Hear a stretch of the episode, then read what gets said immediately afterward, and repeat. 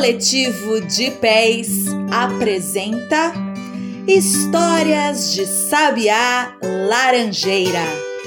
Contos de lá e de cá para todo mundo escutar.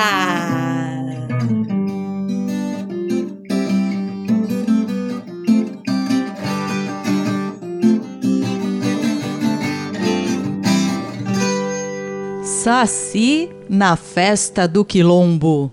Dança do jongo.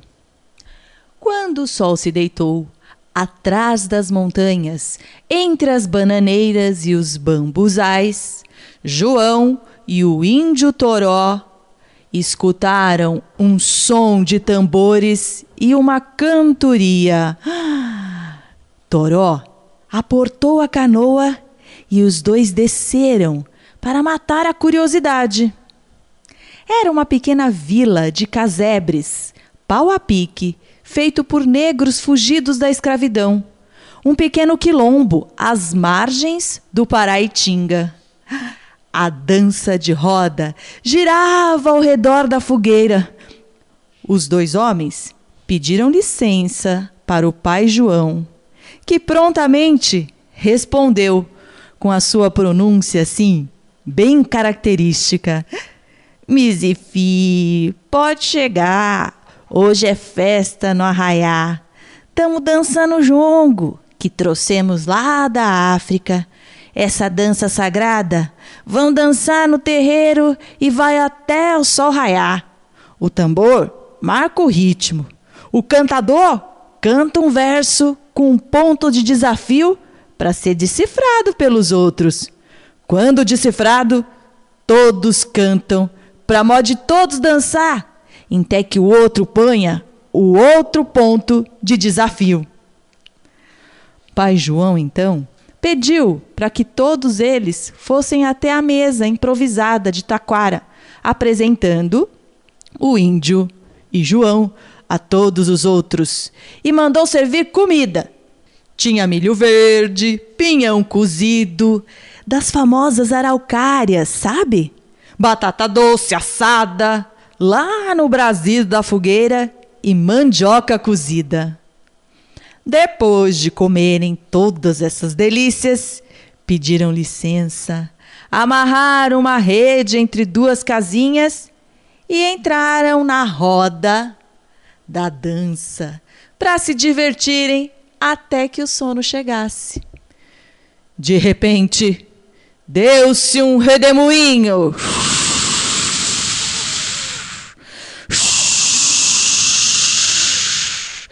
Que deixou todos com os olhos cheios de areia e espatifou a fogueira. Pai João ficou com os olhos cheios de cinza. Ele pegou o cigarro de palha, deu sete tragadas. Veio outro redemoinho. Pai João pegou uma peneira de bambu, daquelas que tem uma cruzeta no fundo, uma garrafa escura e um rosário feito de contas de capiá, que as mulheres escolheram das plantas lá na beira do córrego e passando por uma linha dentro das sementes. Quando o redemoinho voltou de novo, o nego velho jogou a peneira e, para confinar a presa, jogou o rosário por cima. Na hora, cessou o vento. Ele colocou a boca da garrafa embaixo da peneira e o saci, na tentativa de escapar, entrou no escuro da garrafa. O velho tirou uma cortiça feita de casca de sucupira, tampou a garrafa e, com canivete, fez uma cruz na rolha e avisou: Prendi o pererê, pode voltar a dançar. Amanhã, lá pelas tantas, eu sorto. Ele fez uma mandinga e colocou a garrafa atrás da porta. João Paulino sentou-se ao lado de pai João e pai João lhe contou. Aquele ali, ó, é o Saci Pererê. Mas tem também o Trique e o Sassurá. Para as bandas de Minas, tem o sererê e o poá. Falam por aí que tem o lambão, mas esse eu nunca vi. O trique é o menor. Tem assim uns 37 centímetros de altura. A gente mais ouve do que vê, sabe?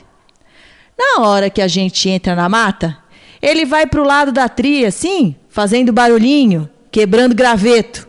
Por isso, o apelido de tric, tric, tric é o graveto quebrando. Gainho seco, assim, das árvores que caiu no chão. É por isso que é mais esse ouvir do que ver. Já o sassurá é o que fica assim no meio do mato, defendendo os bichos dos caçadores.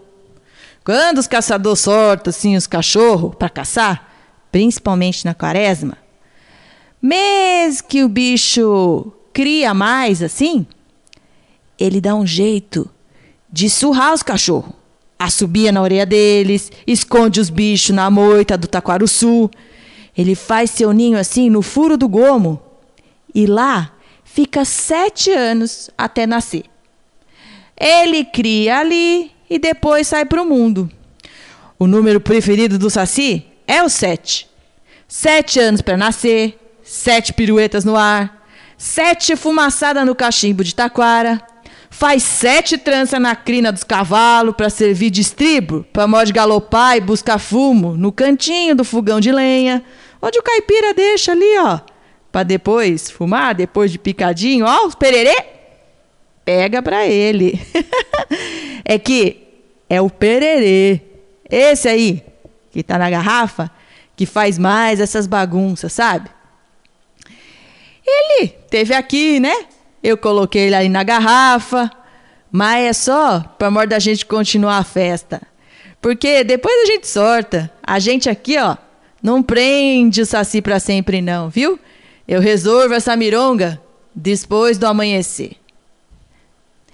E assim, a dança continuou, madrugada fora. Os tambores foram firmes até de manhã. E sabe qual era o motivo da festa?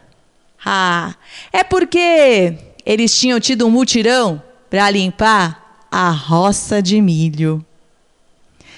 E essa história pode continuar por muitos e muitos outros dias, outros meses, outros anos, outras décadas, porque motivo para se juntar, tocar tambor, dançar e quem sabe encontrar o Saci não vai faltar.